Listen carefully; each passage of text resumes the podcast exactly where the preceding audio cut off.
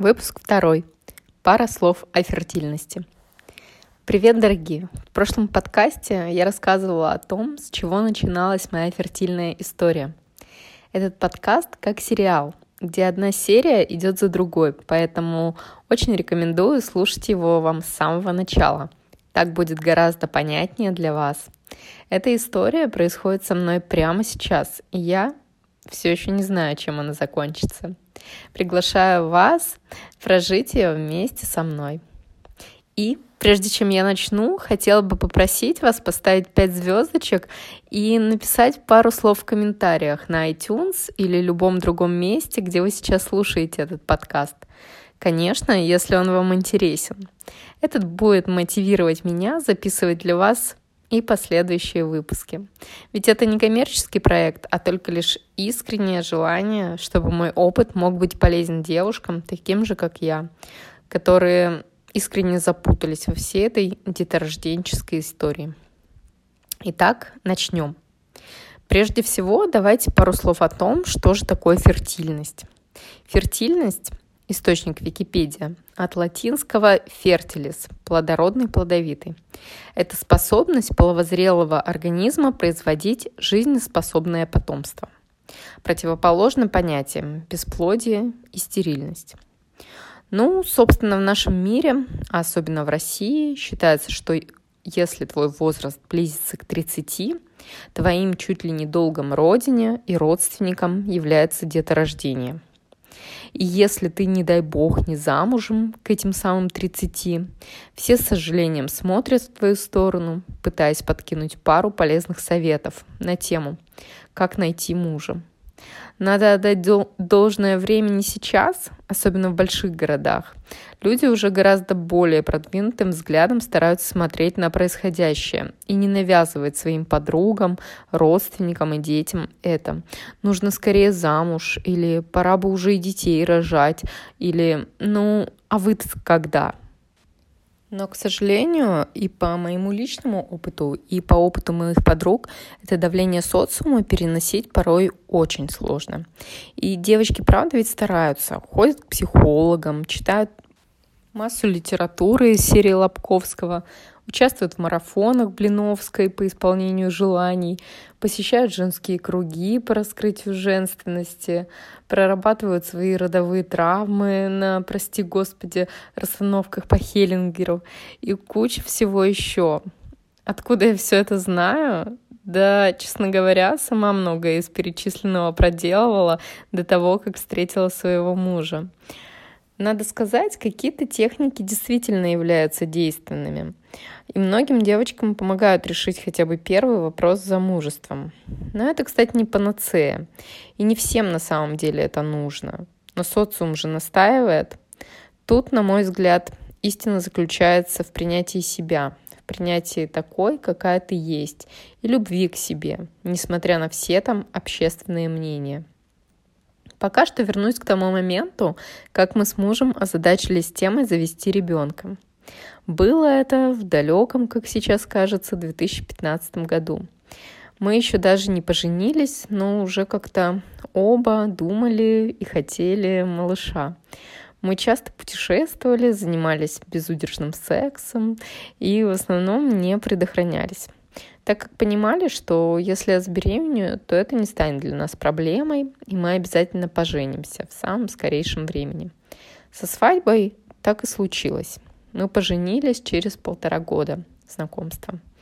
Но, как вы понимаете, наш незащищенный секс ни до свадьбы, ни после не привел к появлению долгожданного чада. Я тогда особенно не расстраивалась и думала, что нам некуда спешить, и все сложится именно в то время, когда будет суждено. В общем, вернемся к нашей фертильности. Тут, конечно, вступает в игру армия врачей. Помню, когда мы с мужем поженились, озадачились появлением малыша, я пошла к очередному гинекологу. Пошла, конечно, по рекомендации – Одна из моих подружек недавно забеременела, наблюдалась у нее и рекомендовала ее как опытного врача, который как раз занимается вопросом планирования беременности и бесплодия, кстати, в частности. Я уже тогда знала, что у меня не самый простой случай с моей аминореей, и чтобы мне помочь, врач должен быть опытным и достаточно профессионалом в своем деле. В общем, прихожу я к ней на прием, выслушала она всю мою историю и, конечно, направила меня на кучу анализов. После того, как особо ничего у меня не выявили, она назначила пропить коки. Примерно на полгода, сказав, что мы должны а, взбодрить ваши яичники. Ну, блин, ладно. Надо так надо. Естественно, уже минус полгода в мечте к ребенку. Но в целом мы с мужем были к этому готовы и решили наслаждаться друг другом, путешествиями и не париться пока что по этому поводу. Прошли полгода, Коки она мне отменила и отправила меня в Освояси пробовать э, забеременеть самостоятельно. На отмене коков пришли месячные, но после опять не приходили несколько месяцев. Кстати, как я позже узнала, что это было просто так называемое кровотечение отмены. И оно, по сути, не имеет ничего общего с настоящими женскими днями. Ну и, конечно, как вы понимаете, забеременеть я не могла при отсутствии нормального цикла и овуляции. Я надеюсь, все слушательницы знают, что забеременеть мы можем только в момент овуляции, то есть выхода яйцеклетки из яичника в маточную трубу в результате разрыва зрелого фолликула.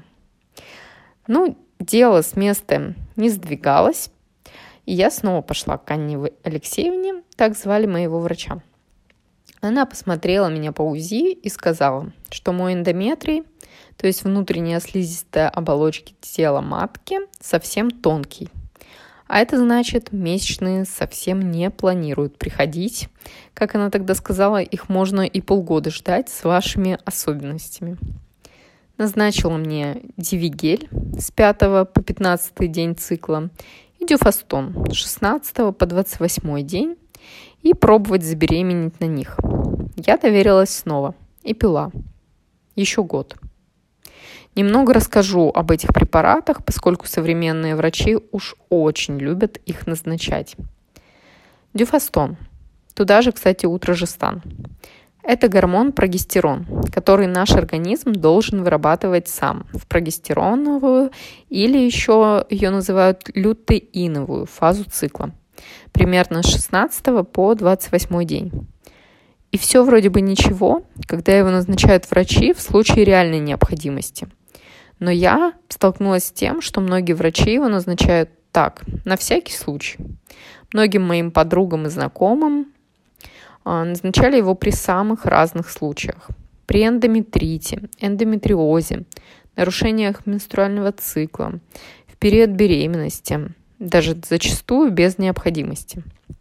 То есть реально практически 90% девчонок, среди которых я проводила свой личный негласный опрос, действительно назначали этот препарат. На эту тему очень хорошо описано в блоге Ольги Белоконь в Инстаграм. Она врач-гинеколог, приверженка доказательной медицины. В своем блоге и книге она действительно классно описывает все случаи, когда назначение дюфастона, утрожестана является необходимым, а когда из-за непрофессиональности того или иного доктора это может нанести реальный и порой непоправимый вред организму. Второй препарат, который мне тогда назначил врач, был дивигель. Альтернатива прогенова – они заменяют гормон эстроген, который должен вырабатываться нашим организмом в эстрогеновую фазу цикла, а именно с 5 по 15 день. Это фаза роста эндометрия и фолликулов. Собственно, ни то, ни другое самостоятельно у меня не росло. Поэтому, проштудировав страницы инета, я пришла к выводу, что назначение резонное. Овуляции у меня, кстати, тоже не было ни на дюфастоне, ни без него. Я делала специальные тесты, и мы наблюдали это примерно в течение года посредством УЗИ. Что я только не делала. И какие только анализы не сдавала. Жуть. Это была просто гигантская куча анализов, в том числе ген- генетических. Выявили какую-то странную мутацию гена.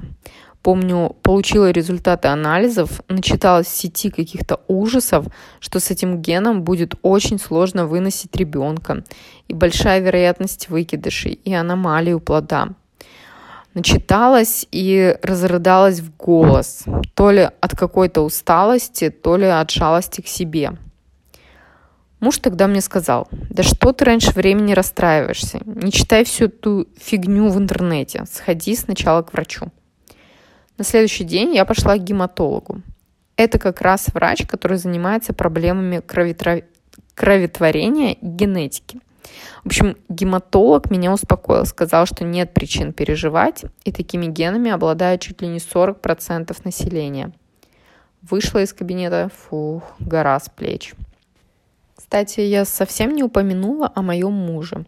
Да, конечно, он тоже сдавал различные анализы. Спермограмму, анализы на инфекции и прочее. Мужской фактор никогда нельзя исключать, потому что все же два человека принимают участие в создании чада. Но у него было все идеально. По скорости и количеству сперматозоидов он мог обогнать, похоже, даже космонавта. Врачи говорили, что если бы у меня все было в порядке, я бы в лед забеременела. Но этого не происходило. В общем, наблюдалась я у того врача-гинеколога Анны Алексеевны в общей сложности порядка полутора лет. Мы пробовали разные схемы лечения. В конце концов, она будто опустила руки и сказала, не теряйте время, девочка, вам уже не 20, идите к репродуктологу. Я тогда и слово-то это не очень знала, но поняла, что она отчетливо намекает на ЭКО. Я переспросила, говорит ли она о том, что самостоятельно забеременеть я не могу, и мне надо делать процедуру ЭКО. Она сказала, на мой взгляд, да. И меня опять накрыло, прямо на этом стуле, как сейчас помню, разрыдалась в голос. Для меня аббревиатура ЭКО как-то всегда звучало пугающе. Мне казалось, что это все настолько искусственное и настолько не про меня, с моей приверженностью к ЗОЖ, йоге, правильному питанию и прочее. Мне казалось, что мы с мужем здоровые и молодые, и нам уж точно не нужно это дурацкое эко. Меня просто разрывало от внутреннего протеста. Помню, когда она написала мне диагноз «бесплодие», для меня это прозвучало как приговор. В общем, прорыдала я в тот день весь вечер и всю ночь. А на следующее утро проснулась и решила. Пошла к черту эта вся современная медицина и врачи. Я знаю, что я смогу забеременеть. Если традиционная медицина не помогает, обращусь-ка я к любимой йоге и восточной медицине, аюрведе. Ну, а это уже совсем другая история – о которой я расскажу вам уже в следующем выпуске этого подкаста. Ну а пока, если эта тема и подкаст вам показались интересными, ставьте свои оценки и обязательно пишите в комментариях, были ли похожие ситуации у вас и у ваших родных.